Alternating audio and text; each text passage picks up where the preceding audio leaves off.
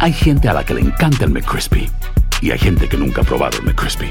Pero todavía no conocemos a nadie que lo haya probado y no le guste. Para pa pa pa. Cassandra Sánchez Navarro junto a Catherine Siachoque y Verónica Bravo en la nueva serie de comedia original de VIX, Consuelo, disponible en la app de VIX ya. Hola, soy Jorge Ramos y a continuación escucharás el podcast del Noticiero Univisión. Bienvenidos, soy Ilia Calderón y estas son las historias más importantes del día. Hoy es el lunes 8 de agosto y estas son las principales noticias. El gobierno de México usará un dron acuático para decidir si puede enviar buzos a socorrer a 10 mineros atrapados en una mina de carbón en Coahuila. El gobernador de Texas, Greg Abbott, envió a Nueva York a decenas de migrantes que habían cruzado la frontera de México. El alcalde neoyorquino critica duramente la acción de Abbott. En Los Ángeles, la fiscalía acusa formalmente a la enfermera Nicole Lorraine Lindon de haber causado el trágico accidente que costó seis vidas en Windsor Hills. Y el actor James Franco hará el papel de Fidel Castro en una película sobre la vida de Alina Fernández, la hija exiliada del dictador cubano. Pero hoy en el noticiero veremos por qué algunos actores hispanos critican la selección de Franco para ese papel. Este es Noticiero Univisión con Jorge Ramos e Ilia Calderón. Buenas noches, hoy me acompaña Patricia Janot. Bienvenida, Patricia. Gracias, una vez más. Gracias, Jorge. Bueno, los días van pasando y todavía no hay noticias confiables sobre los 10 mineros que quedaron atrapados en una mina de carbón en Coahuila, México. Efectivamente, y las autoridades están tratando de determinar si pueden enviar buzos a socorrer y para llevarles ayuda de emergencia. Así es, pero primero van a explorar las condiciones de esta mina utilizando un recurso muy novedoso, drones acuáticos. Pedro Ultreras informa desde la escena del derrumbe. Cinco días sin saber nada de los 10 mineros atrapados en la mina y los familiares se aferran a un milagro. Mientras más de 500 rescatistas hacen hasta lo imposible por dar con ellos. Pues ha sido un día muy difícil, ha sido un día muy difícil, pero pues aquí estamos echándole ganas y tenemos fe que van a salir vivos. El obstáculo principal es el exceso de agua. Llevan cinco días desaguando la mina. Hay más de 25 bombas trabajando sin parar, pero los niveles siguen altos. Hay un bombeo permanente de la, la extracción de, del agua de, de, estas minas. Esperemos que el día de mañana tengamos eh, mejores eh, noticias. El día de hoy intentan introducir un dron submarino con una luz que puede iluminar hasta 250 metros de profundidad y cámaras angulares que permitan conocer las condiciones internas para que luego entren varios buzos. El presidente López Obrador visitó ayer la mina, donde supervisó las operaciones y platicó con rescatistas y familiares de los mineros. Nos eh, dijo el presidente, ¿verdad? A lo que viene número uno, lo que estamos esperando nuestros familiares y que pues ha habido avances. Pero no todos quedaron contentos con su presencia, por lo menos no Sergio Cruz, que tiene un hijo atrapado dentro de la mina. Como que no hizo caso, se fue, se fue a su mueble y se fue. La gente se enojó. Obrador garantizó las labores de rescate hasta que saquen a los mineros. También aseguró que si hay culpables pagarán ante la justicia. Para algunos familiares presentes, AMLO vino solo a tomarse la foto por razones políticas. Agradezco que haya venido a tomarse la foto con mi dolor de mi familia y el dolor de cada uno de los que estamos aquí. Gracias, espero y sus fotografías le sirvan para su política. Mientras tanto, el secretario de la Defensa Nacional dijo esta mañana que si bien está bajando bastante el nivel del agua, no será por lo menos hasta el próximo miércoles cuando intenten entrar a las profundidades de la mina a rescatar a los mineros. En Coahuila, México, Pedro Ultreras, Univision. Y el presidente Biden y su esposa Jill recorrieron áreas damnificadas por las inundaciones en Kentucky. En la devastada localidad de Lost Creek se reunieron con familiares afectados por el desastre. Biden prometió que el gobierno federal ayudará a la recuperación de Kentucky durante todo el tiempo que sea necesario. Esas fueron sus palabras. El gobernador de Texas, Greg Abbott, envió a decenas de migrantes a Nueva York como parte de su campaña de mandarlos a ciudades que los gobiernan demócratas. Previamente habían embarcado a miles a Washington, D.C. El alcalde neoyorquino calificó la acción de Abbott de cruel y anti-norteamericana. Blanca Rosa Vilches conversó con algunos inmigrantes y con autoridades que los reciben en Nueva York. Se embarcaron decenas en Texas, pero llegaron solo 14 a Nueva York. El alcalde Eric Adams los recibió en la estación de autobuses ayer. No sabemos cuántas paradas hicieron en el camino, porque los oficiales del gobernador de Texas no coordinan con nosotros. Llegan personas que ni siquiera querían venir a Nueva York, pero llegaron aquí. Eh, pensamos que está incorrecto lo que está haciendo el gobernador Abbott. Quienes llegaron antes de Texas también en autobús confirman que muchos no conocen su destino final. Lo que ellos hacen es que llegan la gente y los desplazan, o sea, para salirse a la herida, o sea, mandan a los inmigrantes a la herida. Y muchos dicen se bajan antes de llegar. Yo, por ejemplo, tuve 30 horas de viaje hasta acá. 30 horas y por el camino se iba bajando la gente. Nos dijeron que había un refugio en Boston. Y en Boston nos dijeron que había un refugio acá, porque en ese refugio en Boston solamente nos podíamos quedar de 4 a 5 días. Nada más. Que el río me da por aquí. Alejandro Bastidas, de nueve años, y su familia son venezolanos.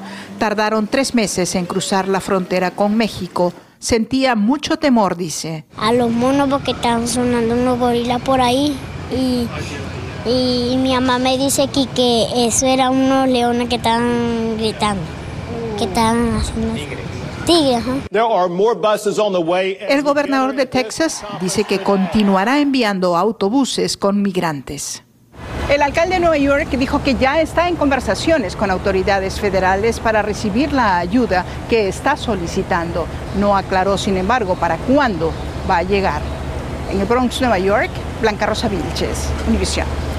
Y otro contingente migratorio, mayormente haitiano, llegó por mar en una embarcación que encalló en los Cayos de Florida. Llegaron desafiando los peligros en alta mar con la misma ilusión y necesidad que muchos cruzan a pie la frontera desde México, pero todos ellos inician ahora una vida marcada por la incertidumbre.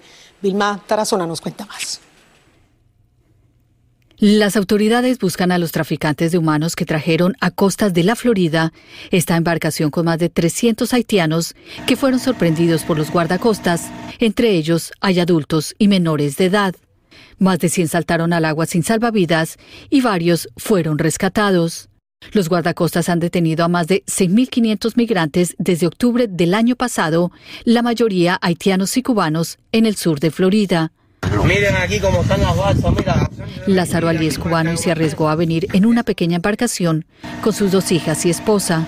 90 kilómetros de marejá con ola de hasta 2 metros de altura.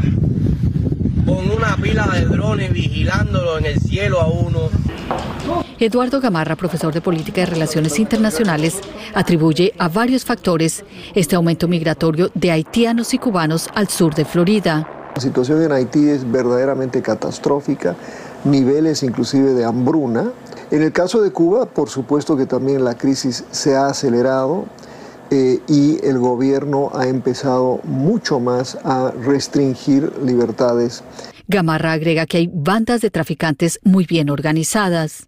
Redes de tráfico humano que son transnacionales, que tienen vínculos en Cuba, vínculos en Haití, el cubano Andy de la Torre hizo 42 intentos para llegar a Estados Unidos. Desde el 2010 y no he parado.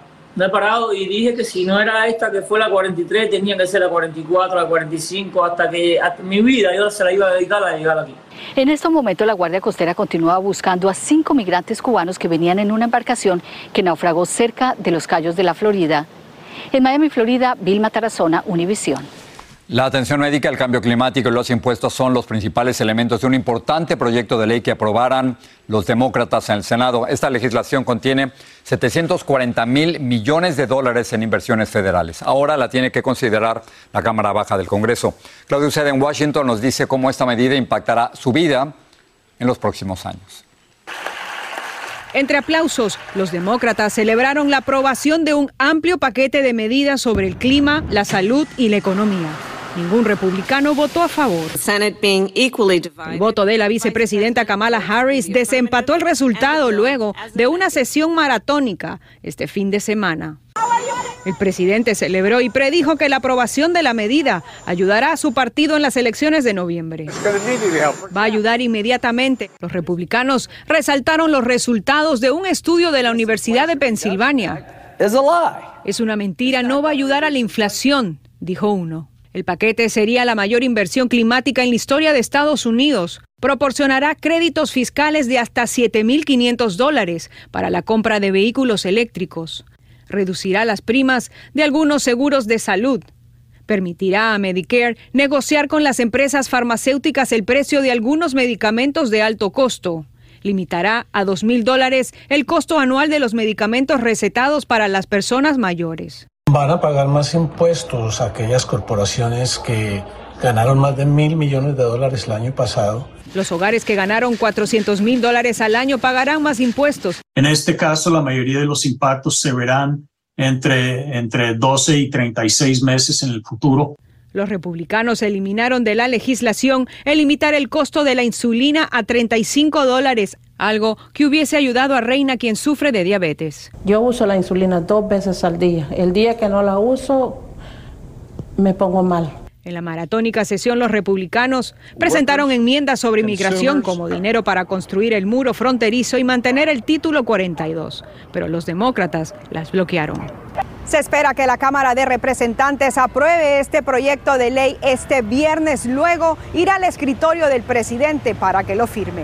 En Washington, Claudio Uceda, Univision. Y la comisión que investiga el asalto al Capitolio recibió centenares de mensajes de texto del teórico de las conspiraciones, Alex Jones. Se los envió un abogado que representa a las familias de los niños asesinados en la escuela Sandy Hook en Connecticut, las cuales han demandado a Jones por difamación. La comisión quiere determinar qué papel jugó Jones en los violentos sucesos del 6 de enero. Bueno, más adelante, la mujer que causó el trágico accidente que dejó seis muertos podría enfrentar cadena perpetua. Buscan a cuatro joyitas de la delincuencia que se llevaron un millonario botín de una joyería del Bronx. Incluso muerto Fidel Castro genera polémica. Veremos por qué muchos no quieren que lo interprete un actor que no es latino. Si no sabes que el Spicy McCrispy tiene Spicy Pepper Sauce en el pan de arriba, y en el pan de abajo, ¿qué sabes tú de la vida? Para pa pa pa. Cassandra Sánchez Navarro junto a Catherine Siachoque y Verónica Bravo en la nueva serie de comedia original de Vix, Consuelo, disponible en la app de Vix ya. Estás escuchando el podcast del noticiero Univisión. Las autoridades dijeron que el cuarto musulmán asesinado en Albuquerque desde noviembre es Naim Hussain, tiene 25 años, quien horas antes de su muerte asistió al funeral de dos de las otras víctimas, todos miembros de la misma mezquita. La policía pidió ayuda al público para localizar un sedán Volkswagen de color oscuro que se cree está relacionado con estos asesinatos. Y una jueza federal sentenció a cadenas perpetuas adicionales a Travis McMichael y a su padre, Gregory McMichael, por crímenes de odio en el asesinato del joven afroamericano Ahmad Arbery. Ambos ya habían sido sentenciados a cadena perpetua por matar a este joven. Su vecino, William Rudy Bryan, también involucrado en el asesinato, fue sentenciado a 35 años adicionales a su cadena perpetua. El fiscal de Los Ángeles anunció los cargos criminales que enfrenta Nicole Linton. Ella es la mujer que provocó un dramático accidente que dejó un saldo de seis personas muertas, incluyendo un bebé y una mujer embarazada. De ser hallada culpable, podría ser condenada a prisión de por vida. En Los Ángeles, Salvador Durán nos tiene nuevas revelaciones de esta tragedia. Tras varios días de investigar el trágico accidente que cobró la vida de seis víctimas, el fiscal de Los Ángeles, George Gascon, anunció los cargos criminales que presentó en contra de Nicole Linton, la mujer que conducía el BMW negro, que aproximadamente a 90 millas por hora se pasó un semáforo en rojo, haciendo estallar en llamas a dos de los cinco carros que impactó. Estamos siendo encausándola por seis eh, alegaciones de asesinato y 5 de manslaughter. Linton, de 37 años de edad, es una enfermera del área de Houston, Texas, que trabajaba en un hospital de West Hollywood. La sospechosa sobrevivió el accidente y tras ser dada de alta, fue trasladada a la cárcel de mujeres del condado de Los Ángeles. Entre las seis víctimas se encontraba el pequeño Alonso Quintero de 11 meses de nacido. Su padre Luis nos contó la falta que le hará a su hijo. ¿Cuánto lo vas a extrañar, este, Luis? Mucho por el resto de mi vida. Porque yo sé que es algo que ya no puedo cambiar.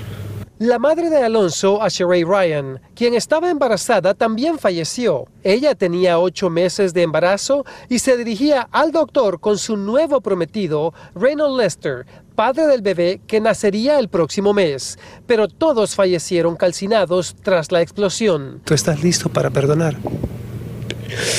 Pues la verdad no sé. No sé, no sé si quiera, no sé si pueda, no sé, no sé. Quiero, pero no quiero. Al preguntarle al fiscal si Nicole Linton había confesado por qué conducía a alta velocidad, él respondió que esa información es parte de una investigación que aún no concluye, pero que tienen suficientes pruebas para presentarle los cargos criminales. Su fianza es de 9 millones de dólares. En Los Ángeles, California, Salvador Durán, Univisión. Dramáticas imágenes, qué tragedia. Y con ayuda de un helicóptero, la policía perseguía a un automóvil de alquiler robado. El vehículo chocó y cuatro adolescentes que iban en el vehículo trataron de fugarse, pero fueron capturados. Lo increíble es que resultaron ser un niño de 14 años y tres muchachas de 15 a 17 años. Dos de las adolescentes fueron llevadas al hospital con heridas graves. en Nueva York están buscando intensamente a cuatro delincuentes que asaltaron una joyería llevándose objetos por más de 2 millones de dólares. Uno tocó el timbre de seguridad, otro entró haciéndose pasar por un cliente y facilitó el ingreso de sus cómplices. Luego otro más sacó un martillo de un bolso, rompió las vitrinas, agarraron lo que pudieron y huyeron con el jugoso botín.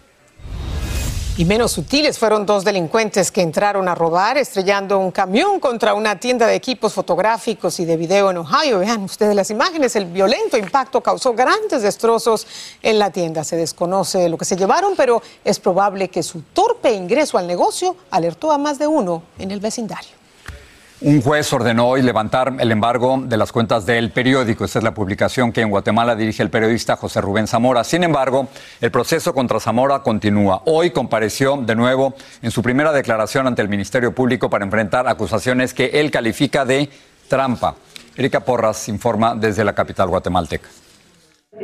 contable de ese eh, en Guatemala, con fuertes dispositivos de seguridad, está siendo resguardado el empresario y periodista José Rubén Zamora. En la segunda audiencia, el Ministerio Público lo acusó de lavado de dinero, chantaje, conspiración y tráfico de influencias. El Ministerio Público presentó una grabación en la que presuntamente Zamora acuerda el financiamiento de más de 26 mil dólares que le habría dado Ronald García Navarijo, exgerente general de un reconocido banco, y que habría denunciado a Zamora. Zamora le dijo a Univisión que es inocente, que García le ofreció la ayuda por concepto de publicidad y que no se imaginaba que era una trampa. También Zamora reveló que Rafael Curuchiche, actual jefe de la Fiscalía Especial contra la Impunidad, le estaba solicitando a Ronald García una comisión por liberarle el dinero que tiene embargado, poniendo en evidencia lo que Zamora considera la corrupción que impera en Guatemala. Zamora compartió que ha recurrido a diversas formas de financiamiento para lograr sostener al medio que representa. Tuve que conseguir eh, el, soporte del International Center for Journalists de Washington. Entonces ellos me reciben allá donaciones de chapines que, no, quieren eh, trabajar conmigo, lo reciben allá arriba de 100 mil. Ramón Zamora, hijo de José Rubén Zamora, manifestó que está recibiendo intimidaciones y que su familia está siendo sometida a investigación. Todos los lunes salíamos con, con investigaciones fuertes de actos de corrupción en el país también las secciones del domingo, ¿verdad? Eh, que iban más, eh, más dirigidas a, actos de, de. Diversas organizaciones, tanto nacionales como internacionales, continuarán con las protestas para exigir la pronta liberación del periodista y empresario José Rubén Zamora y para pedir por la institucionalidad y la democracia de este país. Desde Ciudad de Guatemala, Erika Porras, Univisión.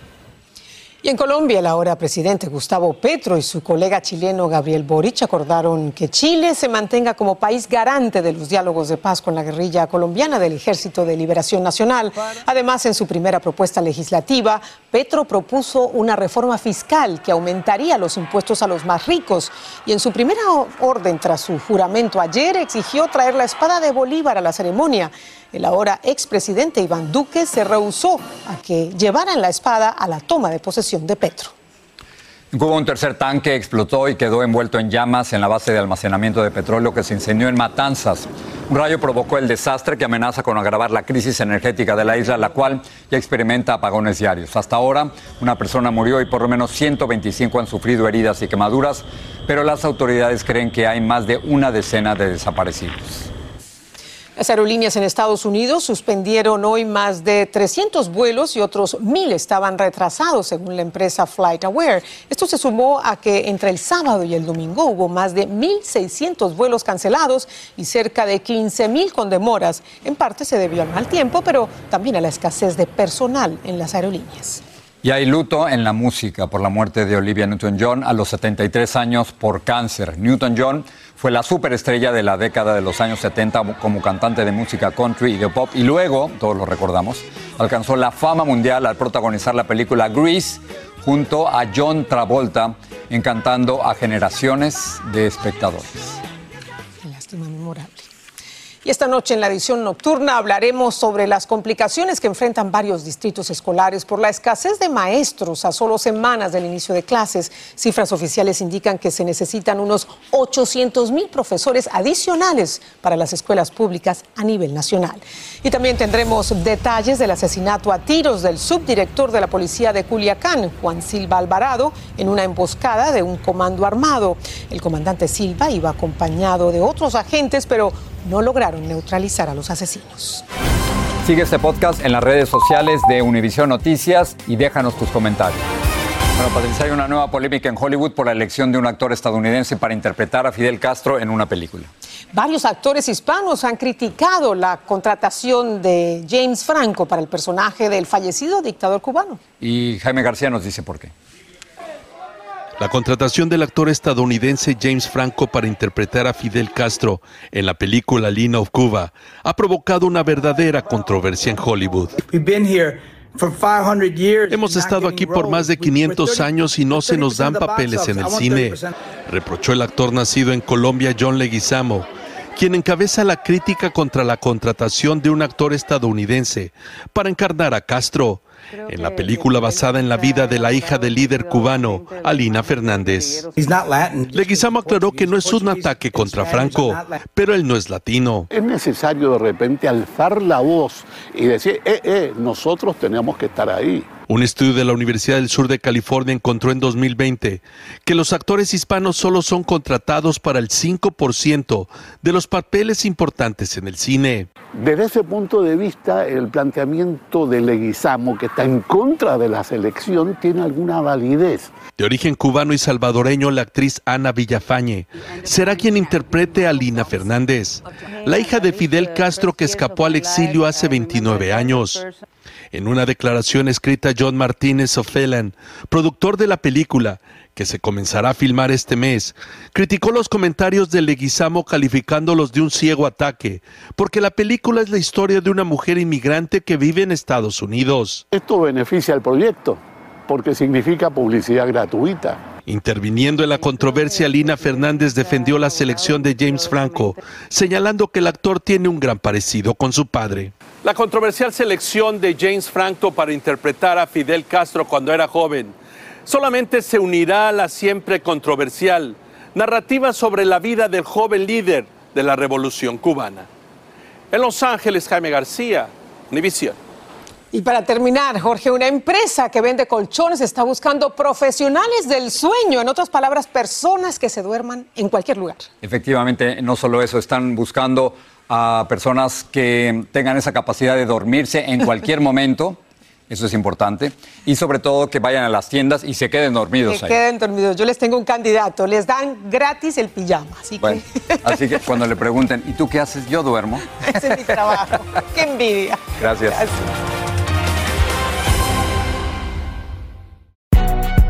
si no sabes que el Spicy McCrispy tiene Spicy Pepper Sauce en el pan de arriba y en el pan de abajo, ¿qué sabes tú de la vida? Para, pa, pa, pa.